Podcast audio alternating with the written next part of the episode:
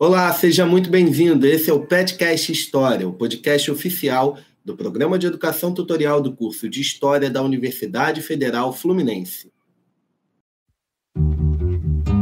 Trabalhadores do Brasil. Porque entende que o inimigo é uno. Assim sendo, declaro vaga a presidência da Todas as fronteiras da Alemanha Oriental estão abertas. Vai todo mundo perder. Isso é uma mentira, é uma pantomima, uma patuscada. Eu sou Felipe Camargo, integrante do PET, e aqui comigo hoje, Gabriel Pequeno, meu colega. Tudo bem, Gabriel? Salve, Felipe, tudo certo? Muito bom voltar para o podcast. Então, por aí. Então, nosso episódio de hoje, nosso 57 episódio, ele fala sobre um tema muito importante para a gente que está é, se formando professor, né? para nós que estamos nos formando professores, e para todo mundo que está aí trabalhando com educação e para quem está no ensino médio ainda. É a reforma do ensino médio. Para isso, a gente conta com um convidado muito especial, né, Gabriel? Isso mesmo, Felipe. Hoje a gente convida um professor de um departamento muito próximo do nosso, Departamento de Educação aqui da UF. É, a gente hoje conta com a participação do professor Fernando de Araújo Pena. O professor Fernando é diretor da Faculdade de Educação da UF. Vou deixar que ele explique melhor o que ele faz hoje, quem ele é.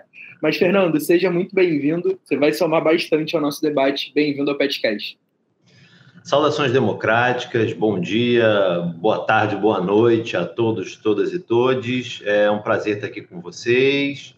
É, vocês já me apresentaram um pouquinho, né? Meu nome é Fernando Pena, eu sou atual diretor da Faculdade de Educação da Universidade Federal Fluminense e atualmente coordeno o Núcleo de Estudos em Educação Democrática, um grupo de pesquisa que tem participantes de vários lugares do país. Então, trajetória recente, eu, é, desde 2015, vinha estudando e militando contra um projeto chamado Escola Sem Partido.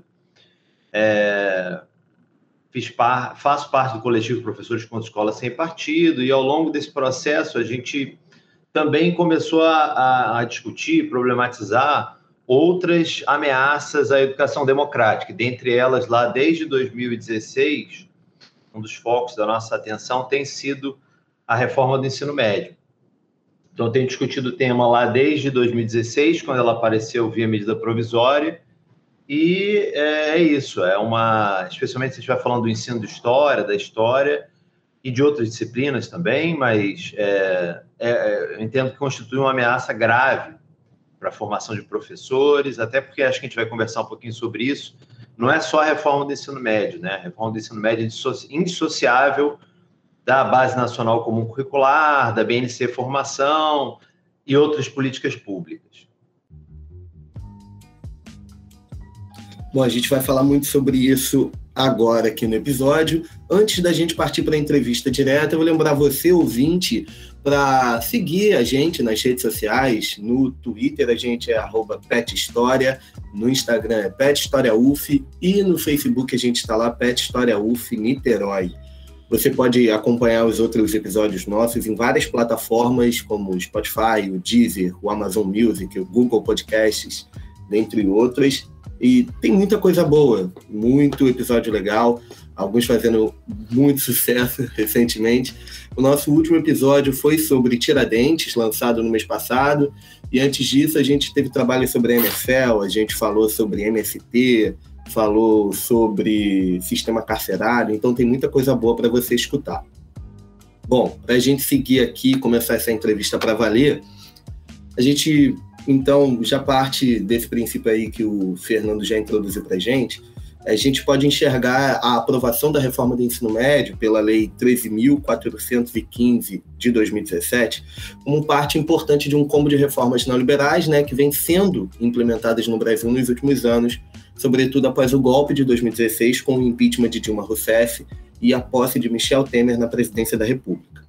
Esse pacote de reformas que envolve também a reforma trabalhista, a reforma da Previdência e a implementação de um teto de gastos que limita investimentos em áreas estratégicas como educação e saúde, tem diversos grupos e articuladores políticos que as defendem publicamente frente à sociedade como se fossem o caminho certeiro para o desenvolvimento do país e para a redução das desigualdades. Então vamos lá. Sobre a reforma do ensino médio em si, a gente abre essa entrevista perguntando sobre o cenário que a geriu. Quando surgiu e de quem veio esse projeto? Quais foram os principais atores para pavimentar o caminho para que ela fosse aprovada? Para falar sobre esses atores e entender quem geriu o contexto, eu acho importante primeiro é, tentar pensar uma ideia aqui que nos ajude a, a, identificar essas pessoas. Eu tenho trabalhado muito com a obra do professor Luiz Carlos de Freitas, professor da Unicamp. Ele fala sobre reformadores empresariais da educação. Quem são esses reformadores empresariais da educação? São grupos heterogêneos que se articulam de diferentes maneiras, mas eles têm em comum a percepção de que a empresa privada criou um modelo de gestão que pode ser aplicado em qualquer tipo de esforço coletivo, inclusive na escola. Então essa é uma defesa explícita que esse modelo de gestão empresarial ele se torne é, orientador de políticas públicas educacionais.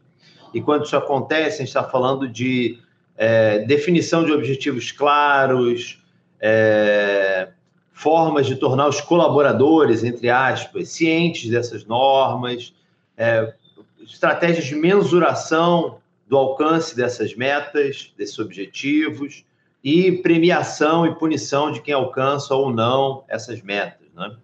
No Rio de Janeiro, a gente conhece bem isso, foi implementado através da na rede estadual do Rio, através do SAERG, Serginho, currículo mínimo, e inclusive no Rio de Janeiro a gente chegou a ter uma prova externa, ou seja, não feita pelos professores, aplicada na escola, que era bimestral para todas as disciplinas, ela tinha que contar a nota dos alunos, normalmente dois pontos e meio, e é, ela gerava um ranking das escolas, e essas escolas então ganhavam, as que ficavam melhor posicionadas no ranking, ganhavam uma bonificação salarial chamada, de maneira bastante cruel, de meritocracia.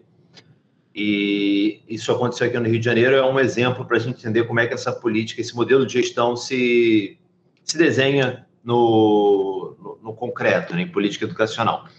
Esses grupos eles já impactavam a educação nacional, a discussão sobre política pública educacional antes do governo Temer, é importante se diga isso. O principal grupo que exemplifica isso no Brasil é o movimento Todos pela Educação, que é composto por Instituto Natura, Unibanco, Fundação Lema, Instituto Ayrton Senna, Editora Moderna, é um grande grupo de, um grande conglomerado aí de, de fundações, institutos, e é, eles já impactavam a política pública. Né? Já existia um projeto de lei, agora eu não vou conseguir recuperar de memória, mas acho que de 2008, 2009, que fazia uma proposta de reforma do ensino médio e um projeto de lei que também tinha algumas das características desse que acabou sendo convertido em lei. Só que ele era um projeto de lei, ou seja, ele estava, ele foi desenhado dentro de uma lógica, mas ele estava sofrendo ali, passando pelo caminho é, tradicional de um projeto de lei, ou seja, ele foi apresentado, ele foi alvo de audiências públicas, é um movimento em defesa do ensino médio impactou essa discussão. A gente teve um texto substitutivo que era menos pior que o original. É, só que você está falando de um contexto no qual a gente tinha ainda é, uma escuta dos movimentos dos professores, dos movimentos dos estudantes. Né?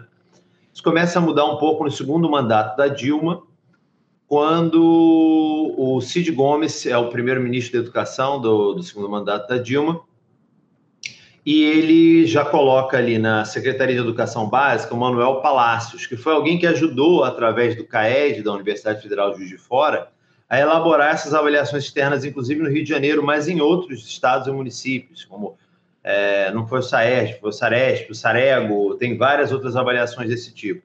E foi ele que foi colocado na Secretaria de Educação Básica do Ministério da Educação e era o responsável por elaborar a Base Nacional Comum Curricular. Só que, de novo, ainda nesse segundo mandato do governo Dilma, é, essa, os reformadores empresariais da educação, o Todos pela Educação, era uma força disputando ali política pública. Já muito influente, mas era uma força. E com o golpe, impeachment e a chegada do governo Temer, esses grupos é, é, tomam o controle do MEC de uma maneira mais direta, né? Tanto que uma das primeiras medidas do governo Temer, assim, primeiras, foi a medida provisória 746 de 2016, que era a reforma do ensino médio. E aqui eu já dei um apontamento, né? É, medida 746, medida provisória, é um caminho altamente irregular e antidemocrático para a elaboração de uma política pública. Por quê? Você tem a medida provisória, quando ela é editada, ela entra em efeito imediatamente. Então, eu lembro do pânico das pessoas, que já o golpe tinha chegado na educação e que eles já tinham mudado a lei de diretrizes e bases da educação nacional. Mas é isso, a medida, a medida provisória editada, ela se converte em, em, ela já é colocada em efeito, ela tem um tempo de tramitação muito curta, de três meses, que pode ser prorrogado por mais três. Mas isso já coloca para nós uma das primeiras medidas do governo Temer. É, e aí, durante a cerimônia de lançamento da medida provisória, o Temer ele é tão indiscreto, digamos assim, que ele mesmo ele fala durante a, o lançamento ele fala estamos aqui com a Viviane Sena que investe muito na educação nacional. Algo até que me dói dizer agora né? Ele vira para o Geraldo Alckmin. Geraldo Alckmin que em São Paulo tá é, ajudou a implementar políticas educacionais importantes. Mas isso só para dizer que é, então é isso, a gente está falando de reformadores empresários de educação que, com o golpe de 2016, eles assumem o MEC. E uma das primeiras medidas é a reforma do ensino médio. Então, é, é, é, é entender que esses grupos eles já estavam disputando essas políticas, mas com a chegada do governo Temer, eles assumem o controle do processo. E aí, naquele momento, para a gente pensar essa configuração curricular, os dois elementos principais eram a reforma do ensino médio e a base nacional comum curricular. Inclusive, esses grupos, essas fundações, institutos que fazem parte de Todos pela Educação, eles também se reconfiguram como movimento pela base. E é curioso que a, a reforma do ensino médio e a base nacional comum curricular, elas são indissociáveis.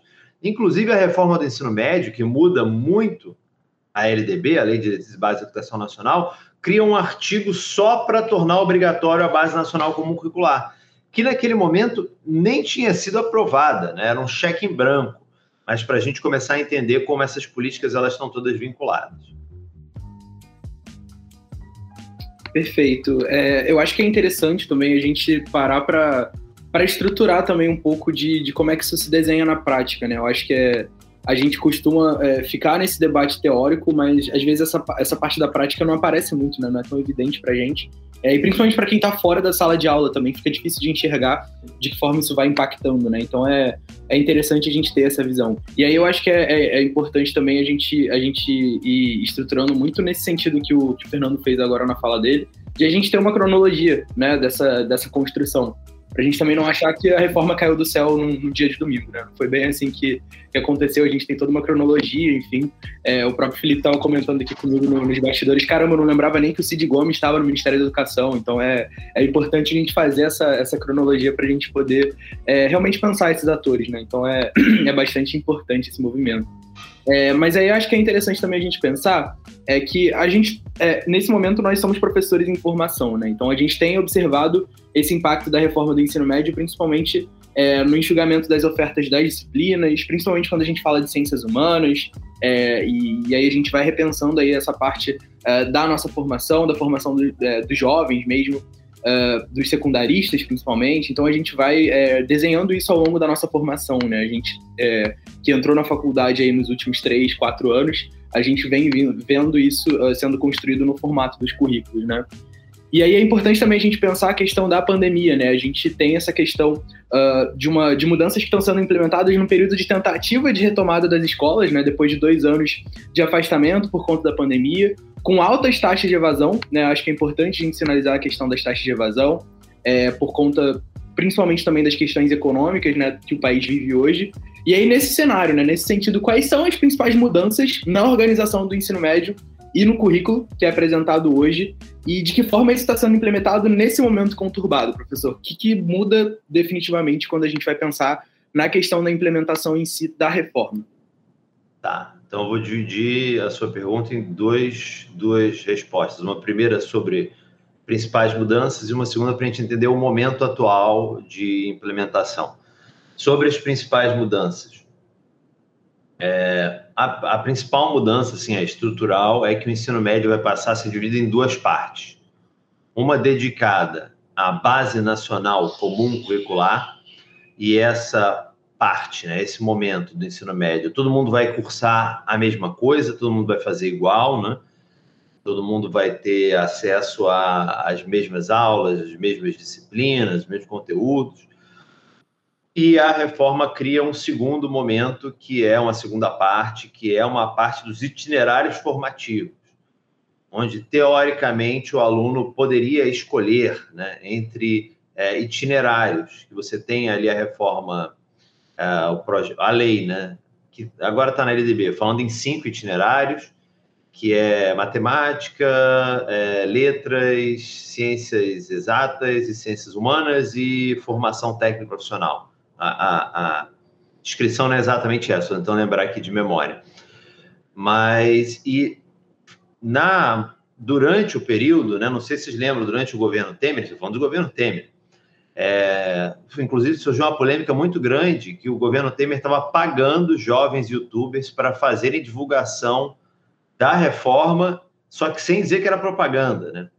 Começaram vários canais a aparecer, olha que legal a reforma do ensino médio, vamos entender. E aí todos eles repetiam o mesmo roteiro, né? Porque eles estavam sendo pagos para fazer a, deforma, a, já até deforma, né? Para fazer a defesa da reforma.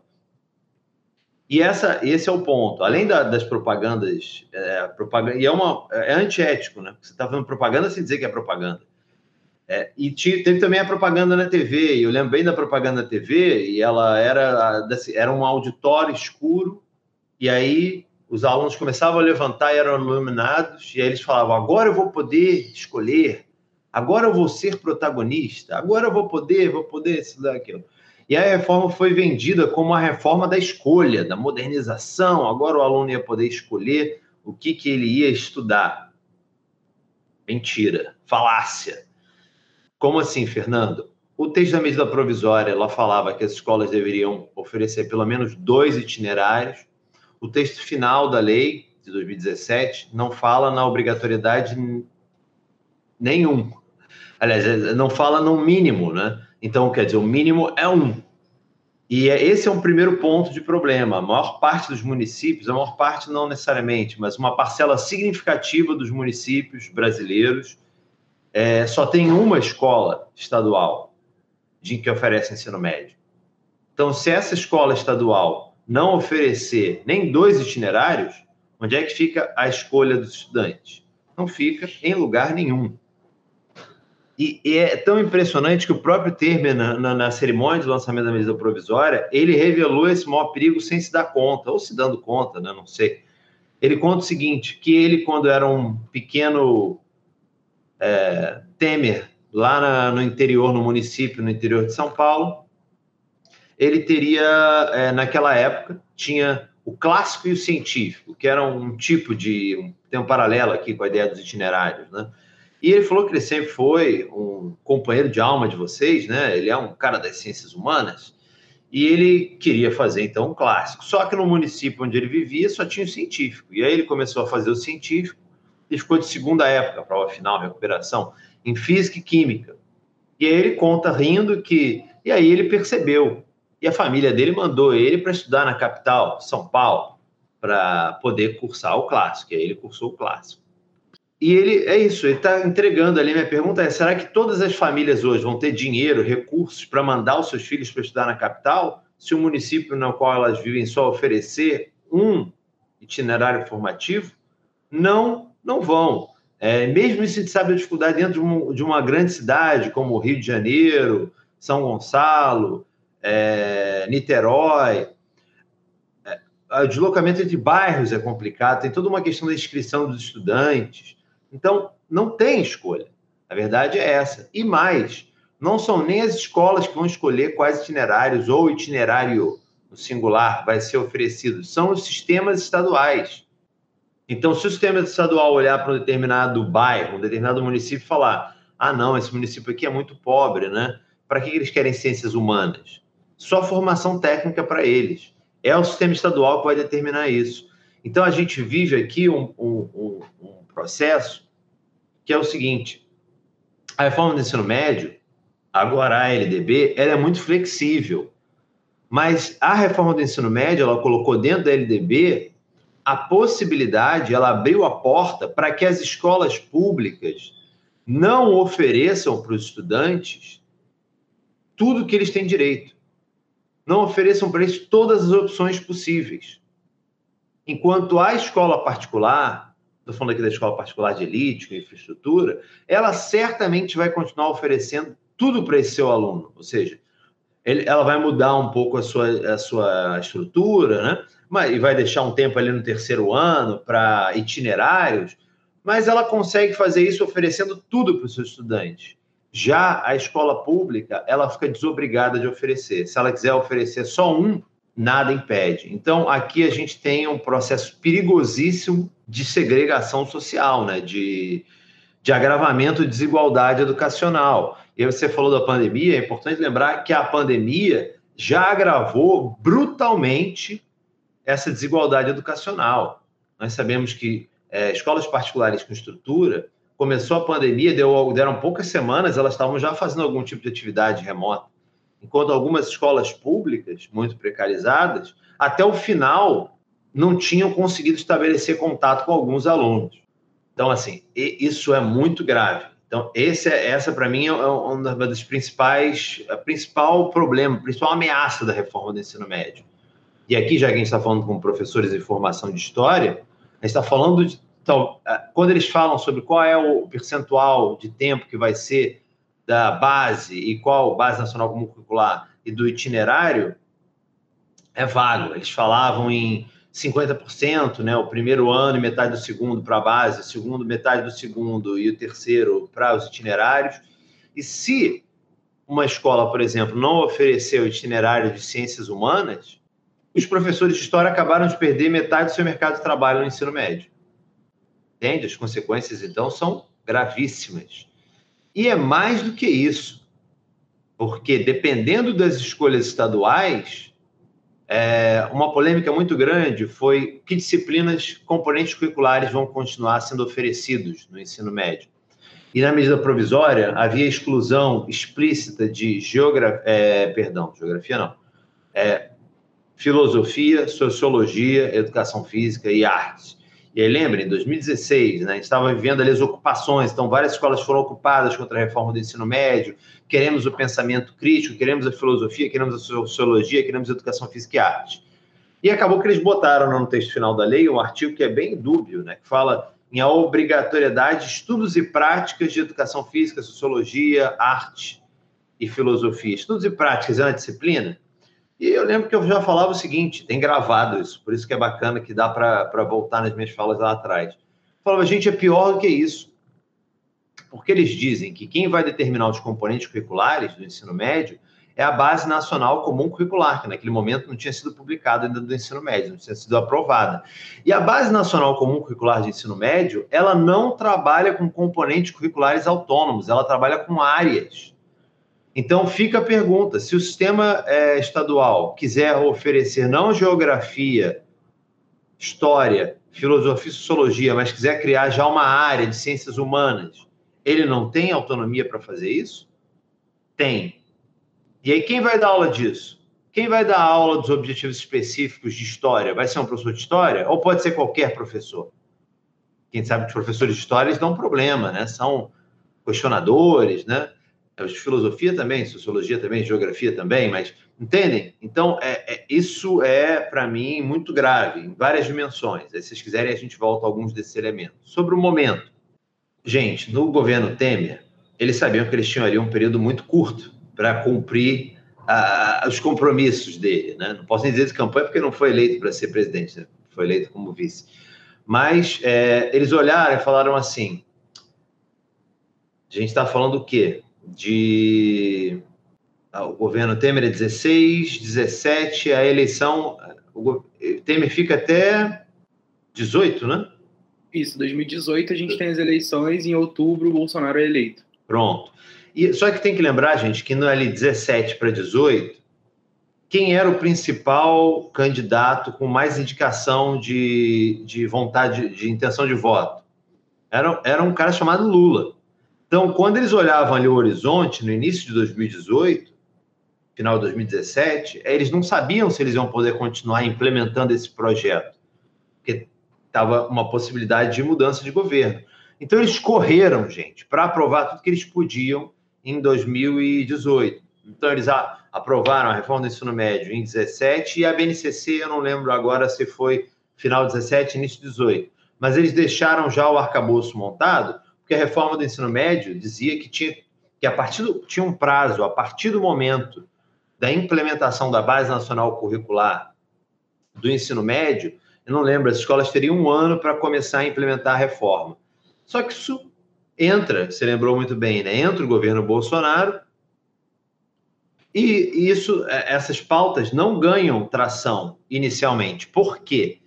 Não sei se vocês lembram das primeiras pessoas que foi cotada para assumir o Ministério da Educação no governo Bolsonaro foi a Viviane Sena e o Mozart Ramos, que é do Instituto Ayrton Senna. Só que aqui a gente tem que entender que esse, esse campo reacionário, é, neoliberal, ele, ele, ele converge, mas ele tem tensões. Quem ajudou a eleger o Bolsonaro de maneira muito sistema, é, intensa, assim, é, com um apoio muito grande, foram as bancadas cristãs, evangélica e católica. Não nos enganemos, né? Ah, é bancada evangélica. Não, católica também, bancadas cristãs.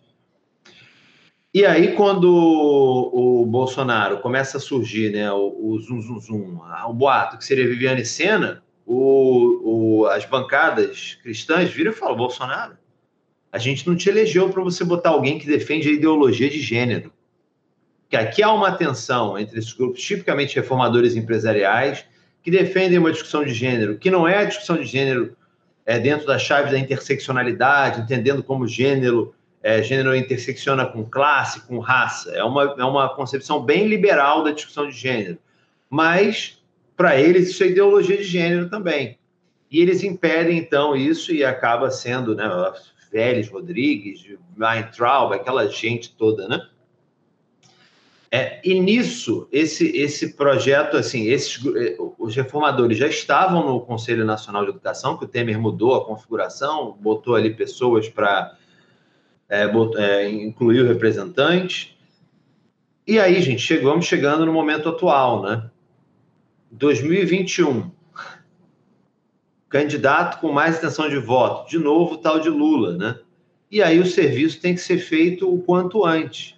E aí, em 2021, o MEC publica uma portaria, se eu não me engano, estabelecendo que o, o momento de implementação da reforma do ensino médio seria 2022. Em 2022, o primeiro ano da reforma do ensino médio teria que estar implementado. Só que, gente, 2021, 2022, a gente acabava, estava, aliás, estamos em 2022, né? É, no final do ano passado, quando isso foi determinado, a gente não tinha nem saído da pandemia, né? Não sei se a gente nem se pode dizer que saiu, né? A gente está nesse momento de transição, né, que está diminuindo, mas ainda é pandemia pelo OMS. É, mas não importa, gente, porque o próprio Lehman disse, né, durante a pandemia, ele disse que momentos de crise são momentos de oportunidade. Então, é o momento de tentar enfiar a goela abaixo, educação à distância, não educação à distância bem feita, de maneira responsável, que essa, inclusive, é mais cara do que a presencial, mas um ensino remoto precarizado, é disso que a gente está falando e agora eles estão vendo, e, é, a intenção é essa. Tanto que aqui no Rio de Janeiro a gente teve um, um projeto de lei que foi aprovado na LERJ, que era para adiar em um ano a implementação no Rio de Janeiro, com argumentos que a gente está começando a retomar a educação presencial em 2022, mas é, não, não, não, não acompanhado isso. A, última notícia que eu tenho foi que o projeto foi, a lei foi vetada né, pelo governador. Então, esse é o cenário. A gente está num momento de novo de. E aí, as pessoas, quando eu vou discutir isso, ficam muito desanimadas, né? Pô, mas já é lei, então não tem jeito. Gente, era lei desde 2017. E eles não conseguiram implementar em 17, 18. As ocupações, as greves de professores impediram a implementação. Então, agora não é para a gente achar, ah, não, agora é implementar. Que isso, né? Está na hora da gente começar a mobilização e entender aí nesse, nesse movimento, o podcast de vocês é uma excelente iniciativa com esse tema, que é os professores, muitos ainda estão tentando entender que história é essa, né? O que está sendo feito? Para, inclusive, a gente organizar essa resistência, pensar como impedir a implementação de algo que é tão perigoso. E o Estado do Rio de Janeiro é, é um exemplo disso, né? A matriz curricular foi publicada num último, na última hora possível. Eu tenho até que ver a data aqui, mas é, ela sai, quando, mandam implementar e os professores não sabiam nem qual seria a matriz curricular desse novo ensino médio que teria que começar a, implementado, a ser implementado no Rio de Janeiro nesse, nesse ano. Perfeito, Fernando. Acho que deu para a gente entender bem, então, de que forma isso vai impactando, né? Uh, o que a gente entende agora enquanto concepção desse novo ensino médio.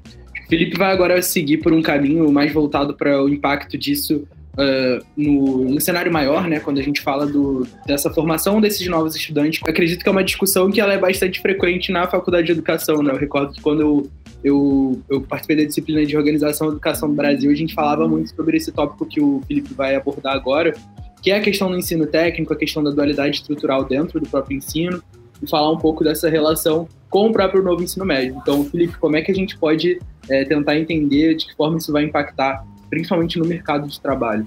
Bom, com esse excelente meio de campo preparado pelo Gabriel, a gente joga a pergunta aqui de considerando o agravamento da questão socioeconômica no país, é, levando em conta que a gente está passando por uma grave, por uma grave crise econômica que tem desestruturado mesmo as famílias brasileiras, tem tirado comida da mesa, está tudo muito caro, tudo muito sofrido, a evasão escolar também é um reflexo disso, considerando esse impacto, né, na, é, e, e, as alterações na estrutura e nos currículos do ensino médio, que a gente já está conversando aqui, de que forma esse modelo que está sendo posto para a reforma do ensino médio, né, esse novo modelo de ensino médio, ele se aproxima do ensino técnico que já existe no país. E o que, que isso representa para a classe trabalhadora no sentido de precarização da mão de obra e limitação do seu acesso à educação? O ensino técnico, ele é talvez um dos flancos mais perigosos da reforma. Por quê? É, um, as escolas estaduais têm infraestrutura necessária para fazer formação técnica, como tem uma FAETEC, o Instituto Federal, não, não tem. Muitas escolas estaduais não têm nem infraestrutura básica para fazer o que já fazem, né? Quanto mais uma formação técnica feita de maneira consequente e responsável. É, e aí você fala, bom, e como é que fica isso? Porque a gente teve um congelamento dos investimentos, né? Não fica. Quem vai dar aula nesse itinerário formativo da formação técnica? Qualquer um, porque você abriu né, no itinerário formativo Nesse, a possibilidade de professores com notório saber. Então, professores sem formação específica para trabalhar é, com essa formação. E pior, pior, não sei, tão, tão ruim quanto, né? É, abriu a possibilidade para instituições de ensino à distância com notório reconhecimento para fazer a formação técnica. E aí, esse notório reconhecimento, o primeiro critério para reconhecer é demonstração prática. Então, ao invés de investir os recursos na escola pública para gerar essa infraestrutura para a formação técnica, você vai ter o dinheiro público sendo direcionado para uma iniciativa privada que não vai fazer esse trabalho, não é ah, privado de maneira completamente. Não, é precarizado. É, para o dinheiro público ir para essa, essa, esse privado, mas assim, não sem uma prestação de um serviço de qualidade. É disso que a gente está falando. Eu lembro que na época da reforma do ensino médio, várias empresas já estavam começando a se organizar para oferecer esse serviço, entre aspas, né? Então a formação técnica ela ela ela ela é isso. Como eu não sei nem como, né? Você fala: "Ah, como é que vai atender aí as demandas da classe trabalhadora, se vai ou não vai?" Eu não consigo nem imaginar como é que ela vai ser oferecida. Porque se você vai num, num Cefet, Gente, Cefet é uma infraestrutura fantástica para fazer o que eles fazem, e fazem com muita competência. Os institutos federais, uma iniciativa linda, assim, é, campos super equipados, ó, professores capacitados, professores que recebem salário equiparado com professores das universidades federais. Agora, e aí você pega uma escola estadual precarizada e, e entende? Eu, eu não consigo nem imaginar. Eu, eu acho muito perigoso. Além de, de outra coisa, que é essa formação técnica, ela provavelmente vai ser feita através de parcerias que já existem no Rio de Janeiro, em várias escolas, com loja americana, sei lá mais o que, né? Ayrton Senna. Então, essa, essa, essa formação técnica, quando for feita, especialmente com essas parcerias público-privadas, elas não vão atender os interesses da classe trabalhadora, elas vão atender o, o interesse de quem está pagando, né? Então, é, é, muito, muito, muito perigoso, né? E eu estou aqui, eu consegui abrir aqui a matriz curricular do novo ensino médio do Rio de Janeiro. Biologia, dois tempos no primeiro ano, dois tempos no segundo ano, zero no terceiro. A mesma coisa para física, química, filosofia, só dois tempos no primeiro ano, zero no segundo, zero no terceiro Geografia, dois tempos no primeiro, dois tempos no segundo, zero no terceiro. História, a mesma coisa, dois tempos no primeiro, dois tempos no segundo, zero no terceiro. Sociologia, só dois tempos no último ano, no terceiro ano. Educação física, dois tempos no primeiro dois tempos no terceiro e nada no segundo. Percebam, a história já sumiu do terceiro ano do ensino médio no Rio de Janeiro, se a gente for seguir a matriz curricular que eles publicaram é, agora. E não é interesse da classe trabalhadora ter acesso à história, à educação física, à arte, sociologia? É. E aí, quais são as eletivas que eles colocam no campo do itinerário formativo? Na matriz curricular do Rio de Janeiro. Ensino religioso, estudos orientados, vai ter certamente projeto de vida. É, é isso. Eu não consigo, eu não consigo imaginar isso aqui como isso aqui não foi criado, não foi elaborado para favorecer os, os estudantes da classe trabalhadora. Foi criado para. Gente, o governo, o governo Temer, o governo Bolsonaro, eles, eles são muito explícitos. Eles falam, várias vezes vai entrar, o Vélez falou isso. Que mania é essa de todo mundo ir para a universidade, né? Para que universidade para todo mundo? Tem que ter uma formação técnica, tem que mandar para o mercado de trabalho. Então é disso que a gente está falando. Inclusive, isso vai impactar o ingresso no ensino superior. Como é que vai ser o Enem? O Enem vai mudar para se adaptar a esse novo ensino médio, que de novo não tem nada. Né? É... Se o aluno, por exemplo, quiser fazer é... história, só que, vamos supor, ele fez um itinerário que não tinha história. Como é que ele vai fazer história se ele não cursou história em boa parte do seu ensino médio? Será que o Enem já não vai ser organizado de acordo com os itinerários? Então, assim, as possibilidades são muito preocupantes. A gente não sabe ainda. Ele já, já foi. É sempre isso: joga o balão de ensaio como ideia no, no debate público e vê qual vai ser o impacto. Mas é, acho que já saiu do Conselho Nacional ou do INEP, não lembro, essa possibilidade do Enem ser dividido por itinerários. E aí, gente, imagina só: já era difícil fazer a escolha sobre o que você vai cursar no ensino superior no final do ensino médio, né? Você lá com 17, 18 tendo que escolher né, o impacto da, da pressão da família. Imagina você tendo que fazer essa escolha com 14, 15. Você chegando para o seu pai falando, pai, vou fazer história. Com 14 anos. Entende? Vou fazer o itinerário de ciências humanas. Não. Você tem, tem formação técnica. Isso quando você tiver a escolha. Então, assim, a, a gente está falando aqui de possibilidades. A gente ainda vai ver como vai ser esse novo, esse, como é que vai ser no Rio de Janeiro. A gente tem os indícios, já tem a matriz curricular, mas e o Enem vai ser como? O problema é que isso traz essas possibilidades muito preocupantes. Eu já fiquei sabendo, já está sendo discutido em escolas públicas, não vou falar o nome, até para não é, talvez trazer problemas para a professora. Tem professora de um, um colégio público próximo aqui que dava aula de uma dessas disciplinas, que não vai mais existir no terceiro ano, era uma escola grande, ela trabalhava só no terceiro ano. E aí falaram para ela, olha, a opção para você é pegar empreendedorismo, porque senão você não tem mais disciplina para você oferecer na escola. E aí um professor de história, biologia, vai acabar dando aula de empreendedorismo para ter onde trabalhar, se ela for estiver dando aula no terceiro ano. É isso, gente. Eu, aí, só falando isso, porque pede, né? Fernando, trouxe o Fernando aqui, é para ele arrasar com o nosso ânimo Não é nada disso, pelo contrário. É, mas a gente tem que entender que essas, isso está no horizonte, é uma possibilidade para que a gente se mobilize para que isso não aconteça. Não aconteça.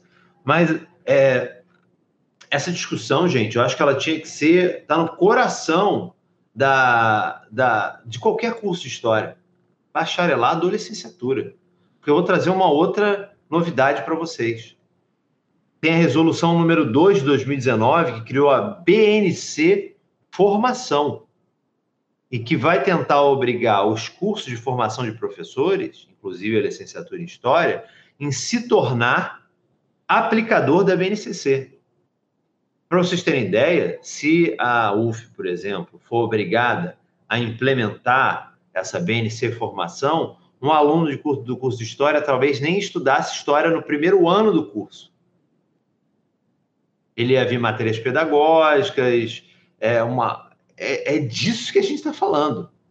E por isso que eu falo que é importante pensar essa configuração curricular é a reforma do ensino médio, a Base Nacional Comum Curricular, mas também a BNC Formação. E aí, quem não. Já estão começando a surgir editais que é para quem já está se adequando à BNC Formação. Aí vem o dinheiro. E aí eles começam a. Porque a, entrar na universidade é o campo mais difícil, porque a gente tem autonomia consagrada em lei, né? Autonomia universitária. Mas e se, e se as bolsas e se os recursos começarem a ser oferecidos só para quem já se adequou à BNC forma, formação? E se eles amarrarem o PIBID e o residência pedagógica a quem já se adequou à BNC formação? Percebe? É a mesma coisa que eles fizeram na educação básica. Você vai criando mecanismos de controle do trabalho pedagógico. Se, você, se os alunos forem bem, vai ter aqui uma bonificação salarial para você. Se você se adequar à, à BNC formação, você vai ter bolsa. E aí, óbvio, as universidades federais são as que têm mais chance de resistir, porque tem uma infraestrutura. Mas começam com as pequenas, as particulares, se adequando porque querem ser cursos. Então, se, se nós não entendermos essa configuração curricular agora, a própria formação do historiador pode estar ameaçada. Porque se nós seguimos tendências é, mundiais, é, e no ensino médio você deixar de ter a disciplina história e começar a ter ciências humanas como uma disciplina, como uma área, para que, que eu vou me formar em história? Entenderam? Não é desanimar, mas é entender que tudo isso é um horizonte, tem paralelos em outros países, a gente tem que discutir isso e tem que, a gente tem que é, mobilizar os historiadores, professores de história, informação, trabalhando porque isso impacta tudo. Impacta quem, se, quem vai cursar história, quem, se história como é que vai ser, a licenciatura de história se mudar dessa maneira. Então, percebem, tem muito em jogo e a gente tem que entender essas, esses paralelos com experiências internacionais e mobilizar para ontem, né? Porque alguma, ah, também isso me assusta às vezes. Vocês falaram, né? Ah, que é, muitas vezes vou falar ali com os meus estudantes, né? Né? Eu ofereço Pesquisa e Prática Educativa 2, né, que é formação de professores, está supervisionado. E quando eu vou falar de, de ensino médio, muita gente, muita gente não sabe o que, que é, se já está em prática, tem uma ideia ou outra. A gente tem que saber exatamente o que está naquele negócio, entendeu? O impacto é muito grande.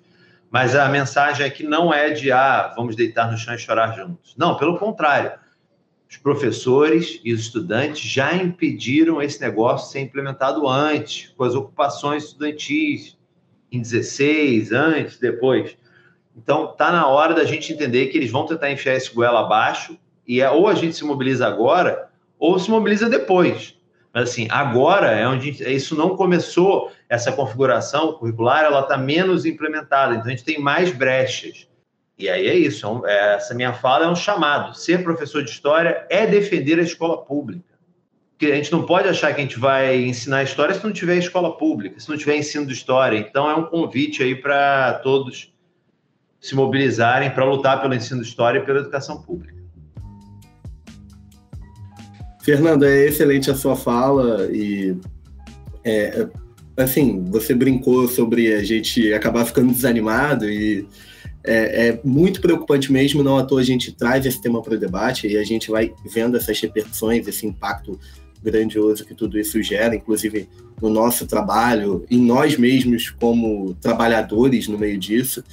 E acho que é, é, é realmente o ponto da gente se mobilizar e se organizar mesmo para fazer valer uh, a força dos estudantes, dos trabalhadores da educação, para poder barrar esse tipo de projeto e para poder encaminhar novas resoluções a respeito disso.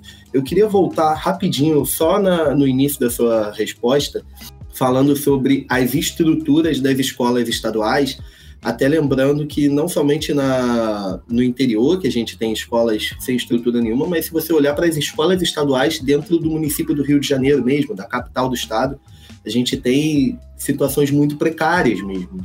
Escolas estaduais com estruturas que são, é, com prédios que são da década de 60, década de 40, 50, é, prédios muito antigos, sem, às vezes até sem quadra esportiva para a prática de educação física, é, e, e, com laboratório nem pensar, qualquer coisa do tipo, é, é, sem nenhuma estrutura, nenhum projeto voltado para isso. Só olhando para algumas escolas, inclusive, boa parte da, das pessoas da periferia do Rio de Janeiro, né, do subúrbio do Rio de Janeiro, boa parte dos jovens acaba só conseguindo se formar estudando à noite, porque tem que trabalhar. E essas escolas à noite muitas vezes são colocadas em estruturas, em prédios, estruturas físicas que são, na verdade, originalmente de escolas municipais. Tem muito isso no município do Rio de Janeiro. Então, Acontece que realmente não há, não há estrutura para estabelecer isso. E é interessante parar para pensar como isso não, não é um. Isso é, é, é para o ouvinte se ligar mesmo, de que não é algo que vai ser sintomático apenas no interior do estado ou nas cidades pequenas, mas que também dentro da capital do Rio de Janeiro, é, dentro das capitais dos estados, isso vai ser muito comum da gente observar das escolas não terem qualquer estrutura para a implementação desse projeto. Agora, é, tudo isso que a gente estava falando aqui sobre é, universidade, sobre o impacto que isso gera na nossa formação, levanta a bola para o que o Gabriel vai trazer para a gente aqui como pergunta a seguir, né, Gabriel? É, eu acho que é, é interessante a gente pensar, é, professor, muito nessa perspectiva dos avanços que a gente teve para chegar onde nós, no, e aí coloco nós, no caso, a equipe do PET, é, chegou, né? Acho que é um cenário bastante é, frequente, é, eu, Felipe e Juliana não somos do mesmo período, é, mas a gente sempre enxerga isso nas nossas turmas. Mais da metade dos estudantes das nossas turmas são os primeiros das famílias a estarem em uma universidade, é, em uma universidade pública, a estarem cursando uma graduação. É, isso tem muito a ver com o avanço que a gente teve, principalmente a partir dos anos 2000, né?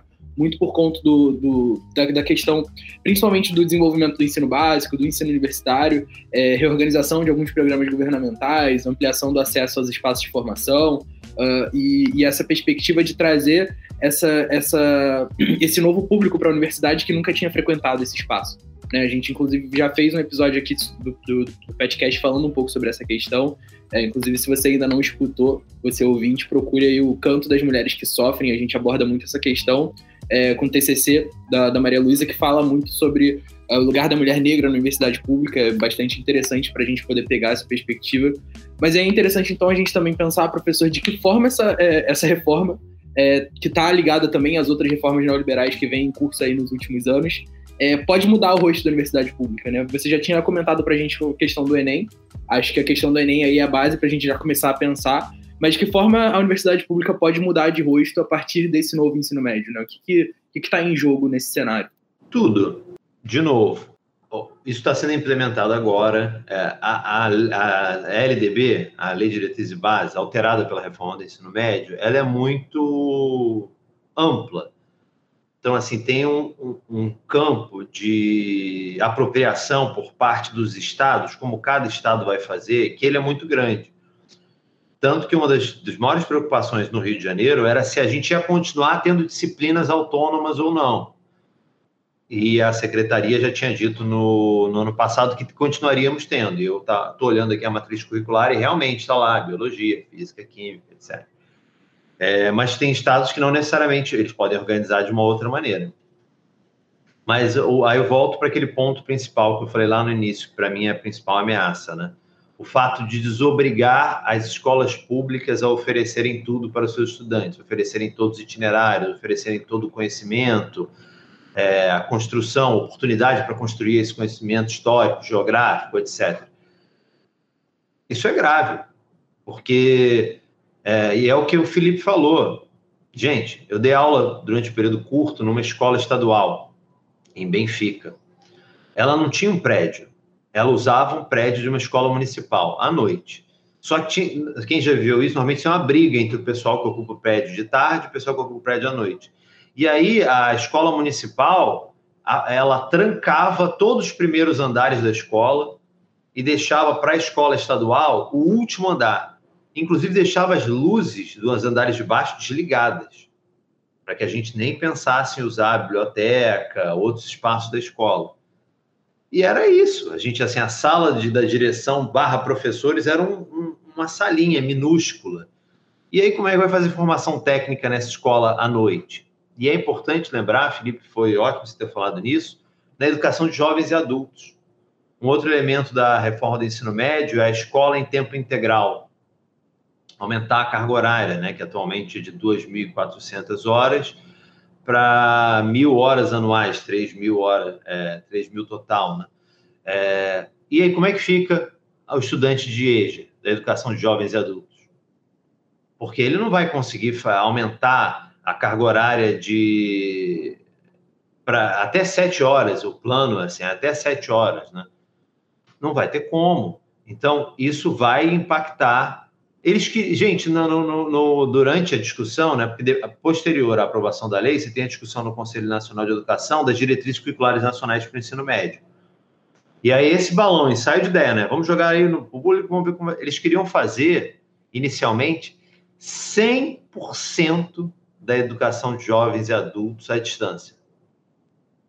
100%. Isso foi divulgado, polêmica grande, eles voltaram atrás, acabou que o percentual ficou bem menor, né? 30%, 40%, só olhando lá as diretrizes. Mas, estão vendo, é, é sempre isso, eles estão sempre testando as fronteiras, né? E se a gente quiser botar aqui 100% a distância da educação de jovens e adultos?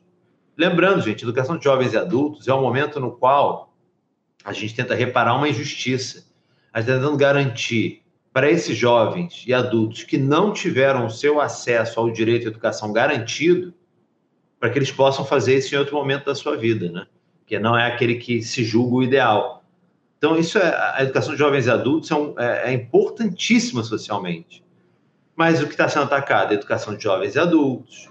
É, as escolas públicas são desobrigadas de, de oferecer tudo para os seus estudantes. O Enem vai ser alterado isso vai ter um impacto no perfil dos estudantes na, no ensino superior.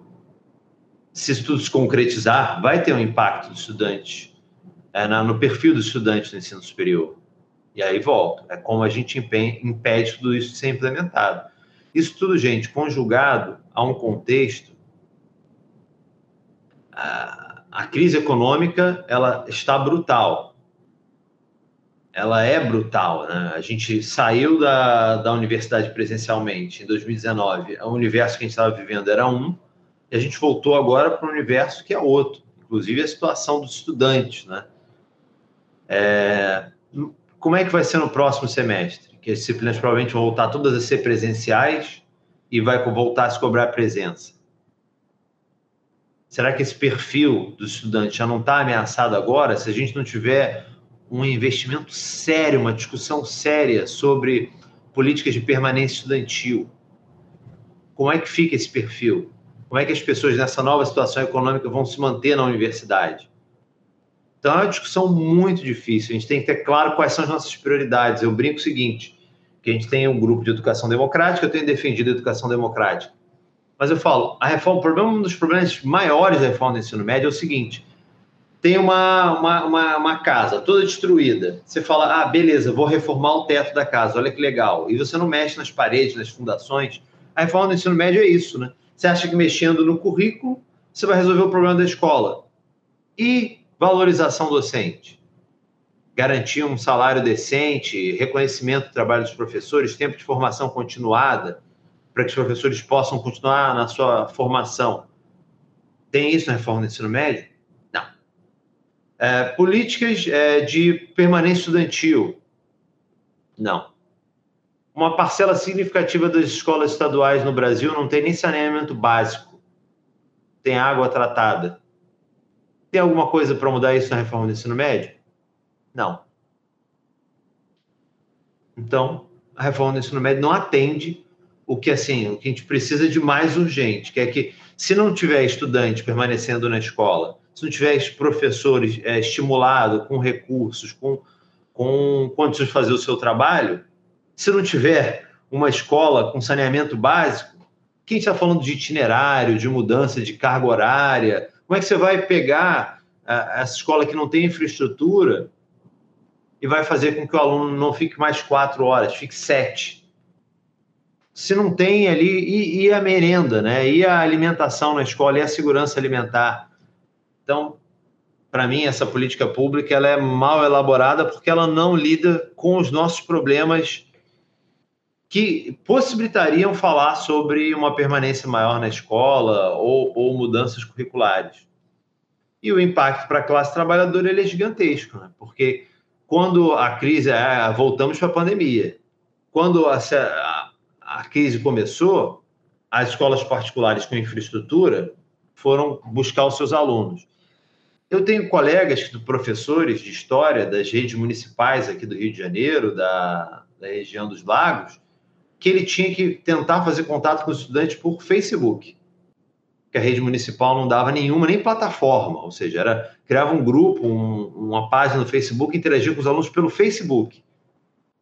Então é disso que a gente está falando, gente. É entender esse contexto, entender essas ameaças, entender que a pandemia é, é ela mudou tudo. Né? As situações de crise se agravaram brutalmente, a desigualdade educacional se agravou brutalmente, a desigualdade econômica se, se agravou brutalmente. E agora, como é que a gente liga, lida com essa nova realidade? Né? É, essa questão que você falou agora do Facebook, ela impactou para mim nos dois sentidos, né? Eu estava no PIBID quando a pandemia começou eu peguei o PIBID inteiro na pandemia. E a gente fazia o PIBID pelas redes sociais, porque a gente não tinha plataforma para desenvolver as atividades. Então eu tive o tempo todo de PIBID usando rede social para poder desenvolver as atividades com os estudantes. Então isso impacta para o estudante e para o professor de formação ao mesmo tempo, né? Uma via de mão dupla. Essa questão do acesso ao estudante nesse momento específico. E acho que o PIBID foi importante para a gente poder ver isso bem de perto, né? É, a gente fez o tempo inteiro um programa de, de formação, né, de iniciação à docência com rede social, porque não tinha uma plataforma própria para isso. E, Gabriel, aqui não se trata de romantizar isso e, e, reconhecer. Esse meu colega, um grande amigo meu, foi, foi meu aluno na UFRJ, hoje é professor. Ele estava deprimido, estava tomando remédio, porque ele estava ele, ele tentando fazer contato com os estudantes, é isso. O pessoal do PIBID, os professores, sentem, eles querem encontrar esse aluno, eles não querem que esse aluno fique no meio do caminho. Só que o que, que, que a gente dá de infraestrutura para que ele faça isso? Isso gera uma frustração, porque esse professor que quer trabalhar, quer, quer construir conhecimento é, histórico escolar, ele quer ajudar o seu aluno, ele quer fazer com que esse aluno tenha chance de chegar no ensino superior, para que ele conclua o ensino médio, para que ele conclua o fundamental, mas ele está deprimido, ele está sendo massacrado, porque ele quer fazer isso, ele entende que isso é um compromisso dele, político, ético, só que ele não tem infraestrutura necessária para fazer isso. Então, esse professor, ele se penaliza. Esse, esse estudante de PIBID, ele está fazendo o possível, mas ele sabe que ele não está, ele não, ele tem, teria que ter uma infraestrutura melhor para fazer isso. Ele está fazendo o que dá, mas isso tem um custo, né, né Gabriel? Isso é é, a, a, gente faz o que é possível e fez muita coisa bacana durante a pandemia, mas assim, num cenário que é longe do ideal e que não pode se perpetuar, não pode ser naturalizado. Né? Acho que esse é o ponto central. Entender o esforço que nós fizemos, mas lutar por políticas públicas que garantam essa infraestrutura e essa valorização dos professores, para que eles possam investir também nessa na formação continuada deles, que a gente sabe que os professores fazem muito por iniciativa própria, né? É, compram livros, é, buscam o PIBID, é um, uma oportunidade muito bacana, né? Porque a presença de vocês nas escolas, né, é, é, é um fluxo ali de tudo que está acontecendo na academia, indo para a escola, o que está acontecendo na escola, vindo na academia, é uma troca muito grande, é um canal de troca que eu avalio como de grande sucesso, né, de uma experiência muito positiva. Mas o quanto o PIBID não foi atacado nesses últimos anos, né? Toda hora o PIBID vai acabar, o PIBID não pagou a bolsa, o PIBID é isso, o PIBID é aquilo, a residência é a mesma coisa. E, e, uma experiência como o PIBID, gente, é um, é um sucesso, assim, tudo que eu leio é, é, só louvando a experiência, como ela é positiva, então lutar pela permanência do PIBID, pela continuidade do PIBID, tudo isso aí são pautas para a gente. E é muito, como você falou, importante na formação, que vocês já viram essa dificuldade que os professores estavam vivenciando na prática, né? Bom, acho que é isso. Então, é, esse assunto todo da reforma do ensino médio, tudo isso que a gente está falando aqui é para você ouvinte estar tá ciente, tá, é, é, se ligar mesmo no quanto, no quão importante é esse debate. Você que está aí se formando professor de história, pelo amor de Deus, é, vamos lá, gente, todo mundo aqui saindo desse episódio, abrindo as legislações que estão sendo colocadas aí, abrindo a base nacional comum curricular, então, você procure aí para a gente entender o que, que a gente precisa pautar nesse debate, o que, que a gente precisa correr atrás, o que está errado nisso tudo. É, tudo isso aqui que foi colocado pelo professor nessa entrevista aqui é, é de extrema importância e, a gente vai se encaminhando aqui para o final pedindo as considerações finais é, do professor Fernando Pena. E aí, professor, o que, que você conclui disso tudo? É, quais são os caminhos aí para a gente seguir nessa luta? Deixa eu contar uma experiência que eu vivi com estudantes de história da Universidade Federal Fluminense. Eu lembro em 2015, quando o movimento Escola Sem Partido começou a surgir, é, nas minhas aulas de PPE, né, eu começava a falar sobre é, o projeto que tinha sido apresentado em 2015. E eu lembro que os alunos de história ficaram muito chocados. Eles falaram, mas Fernando, se é essa ameaça tudo, porque ninguém fala sobre isso, né? Só você que tem falado sobre isso, pautado.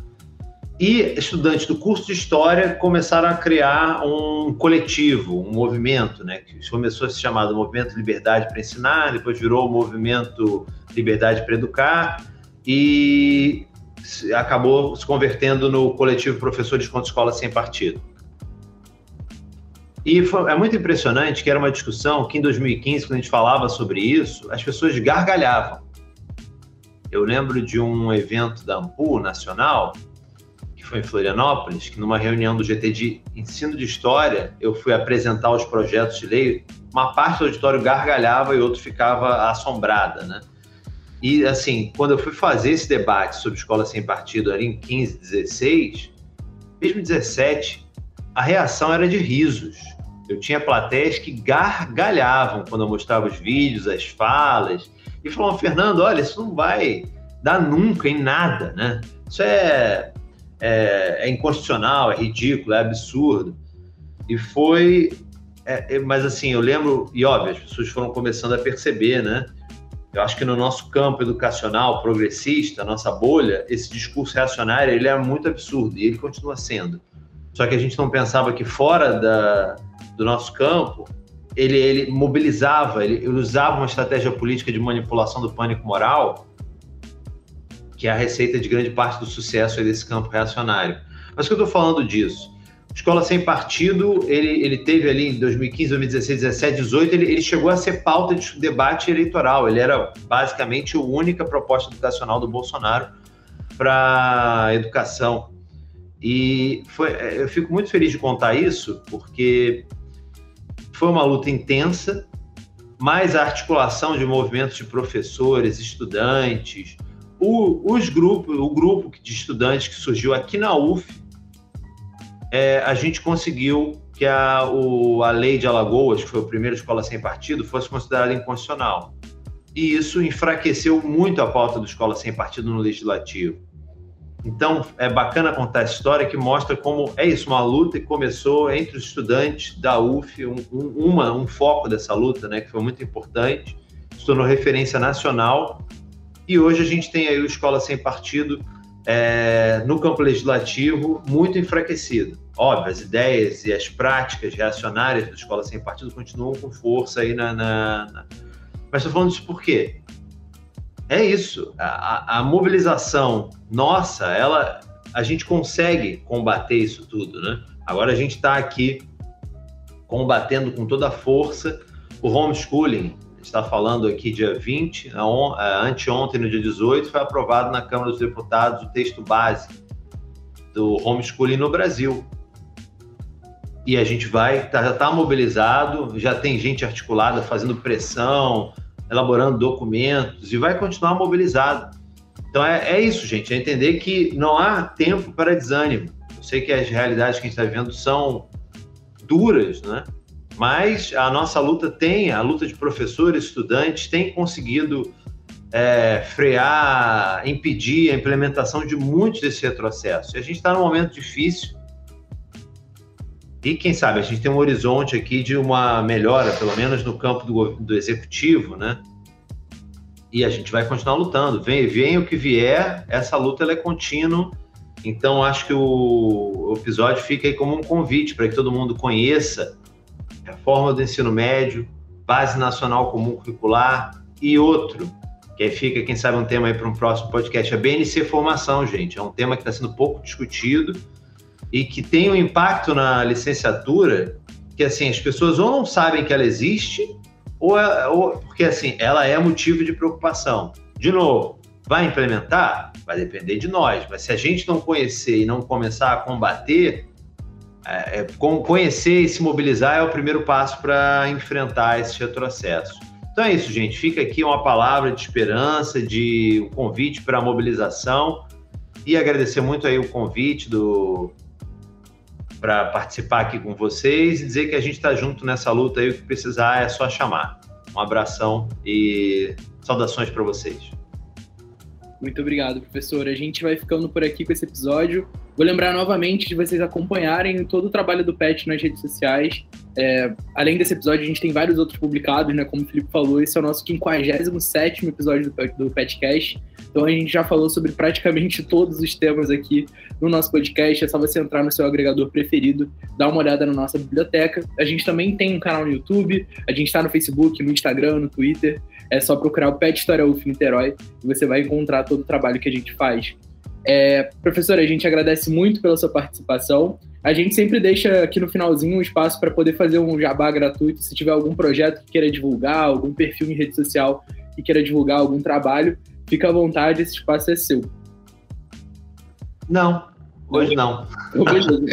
Acho que é a primeira vez que a gente não vai ter uma divulgação de projeto no, no finalzinho do Petcast.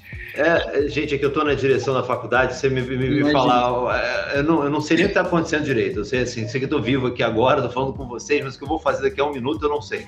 Justo, justo. Então, beleza. Felipe, pode puxar os créditos, por favor. É isso. Eu, eu, desculpa, gente. Eu tô pro ouvinte saber. É, esse não pegou, pegou de surpresa, pegou a gente na curva aqui. Mas tá tudo bem, tudo certo. Muito obrigado, professor. Muito obrigado pela parceria, Gabriel. Mais uma vez a gente apresentando o podcast juntos. Vamos aos créditos finais. O, a apresentação, como eu já falei, eu, Felipe Camargo e Gabriel Pequeno é, o roteiro foi preparado também pela gente, Felipe Camargo, Gabriel Pequeno e Juliana Veloso, que está aqui na produção desse episódio. Também colaborou com a pesquisa para esse episódio a Beatriz Carvalho. Um abraço aí para Beatriz, a revisão de Juliana Veloso. Mais uma vez, muito obrigado e até a próxima.